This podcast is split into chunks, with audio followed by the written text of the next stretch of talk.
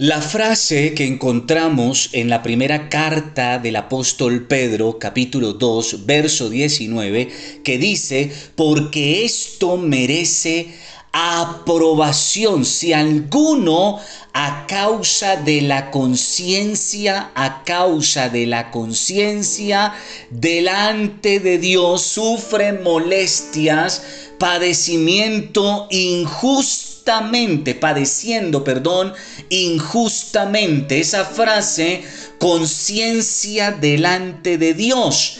Y es que mi hermano, indudablemente, por querer tener la aprobación de Dios, muchas veces, mi hermano, tendremos que estar en desacuerdo con el hombre con las reglas, con las leyes, con muchas cosas terrenales. Tendremos que estar totalmente en contra. Y ese estar en contra, pues nos va a generar qué? Molestias. Padecimientos injustos. Hermano, dice la palabra que los primeros enemigos eh, tuyos serán los de tu propia casa. Son los primeros que se levantan cuando queremos congregarnos, cuando queremos servirle a Dios, cuando se trata de dar a Dios. Son los primeros que se nos levantan. Cuando queremos hacer respetar los principios, las reglas divinas en la casa, son los primeros que se oponen. Eso sin contar en el trabajo, en la universidad. ¿Cuántas veces nos han dicho y nos seguirán diciendo fanáticos, religiosos, aleluyines, panderetos, bueno, tantas cosas, lambezuelas, lambeladrillos, en fin, mi hermano, muchas cosas ofensivas. Pero es aquí donde nosotros tenemos que llegar a esa plena eh, conclusión y es, ¿queremos agradar a los hombres o queremos agradar a Dios? ¿Queremos la aprobación de los hombres o buscamos la aprobación de Dios? Entonces por eso dice Pablo, porque esto merece aprobación. Si alguno a causa de la conciencia delante de Dios. ¿Qué importa lo que opinen los demás? Muchas veces es preferible pasar un rato la vergüenza, la pena de decir un no, muchas gracias, será en otra oportunidad, Dios me lo bendiga, mejor venga, lo invito a la iglesia, etcétera. Y de pronto que nos digan cualquier cantidad de, de, de necedades.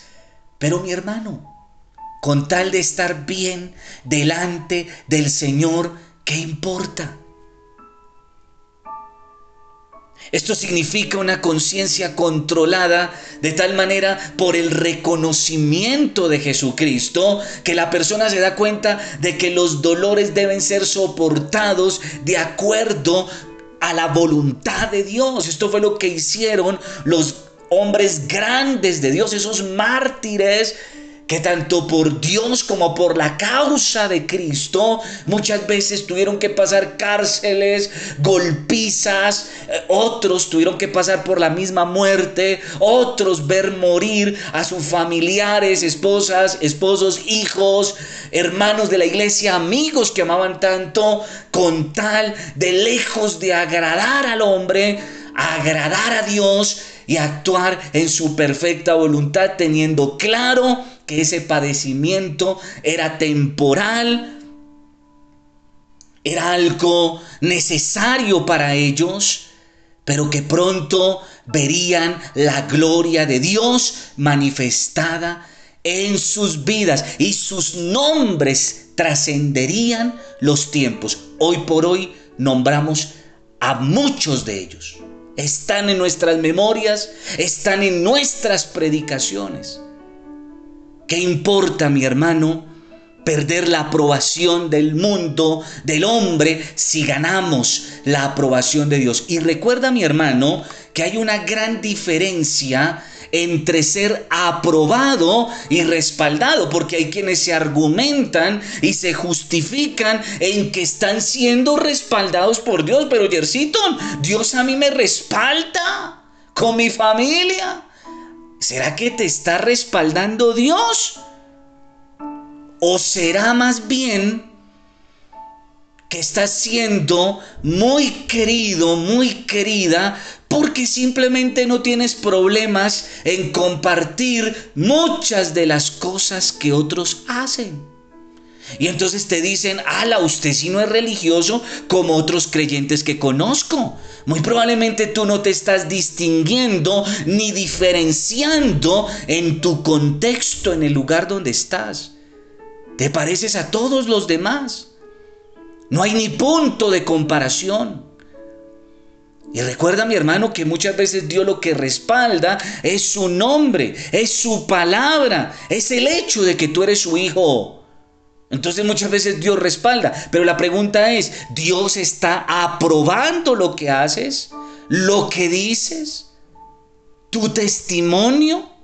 Entonces dice la palabra de Dios en Romanos 9.1, verdad digo en Cristo, ojo, verdad digo en Cristo, no miento, y mi conciencia me da testimonio en el Espíritu Santo. Mire la diferencia, en Cristo y en el Espíritu Santo.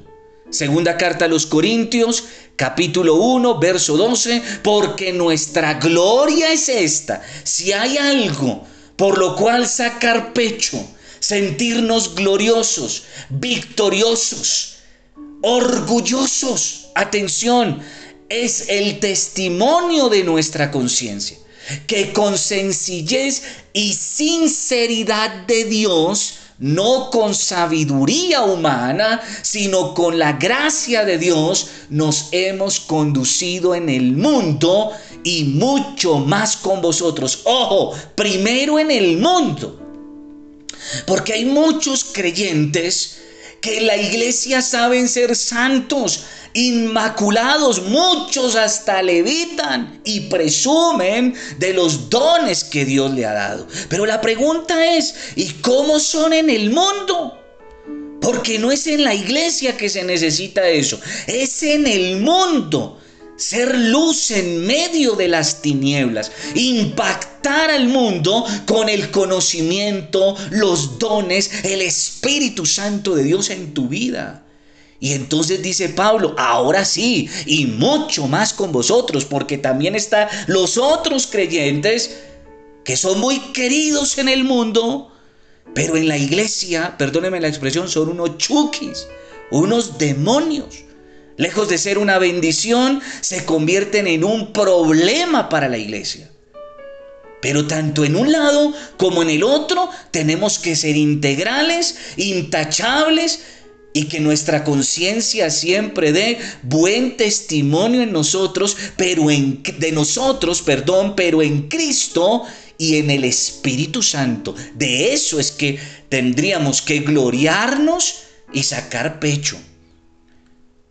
Todo lo anterior, mis hermanos, que les he enseñado a la luz de la palabra, se llama los motivos de la conciencia. Es en ese orden de ideas que Cristo no tiene conciencia. O sea, el hombre exterior, eso, el cuerpo de Dios, al que llamamos Cristo, hijo de David, hijo de Dios, hijo de José, hasta hijo de José, imagínense a ese cuerpo llamado Cristo, o sea, la cabeza, el tronco y las extremidades. En la Biblia vamos a encontrar dos términos. El primero, el hombre interior, perdón, el hombre exterior primero se refiere al cuerpo, o sea, la cáscara. Y el hombre interior se refiere a lo de adentro, o sea, el alma, el espíritu y todo lo que hay ahí mente, corazón, ciencia y aún la concupiscencia. Estas son eh, cualidades, por decirlo así, o hace parte de la esencia del hombre que excluye totalmente a Cristo, o sea, a Dios. Cristo no tiene ni conciencia ni concupiscencia. Esto de concupiscencia lo hablaremos en la próxima entrega. Esto es exclusivo de qué? De la naturaleza y de la naturaleza humana que incluye también los malos deseos, los malos deseos. Es aquí donde en la próxima entrega te estaré hablando acerca de la concupiscencia. No te lo pierdas. Te bendigo en esta hora declarando la gloria de Dios sobre tu vida, sobre tu casa y sobre los tuyos. Hasta una próxima oportunidad.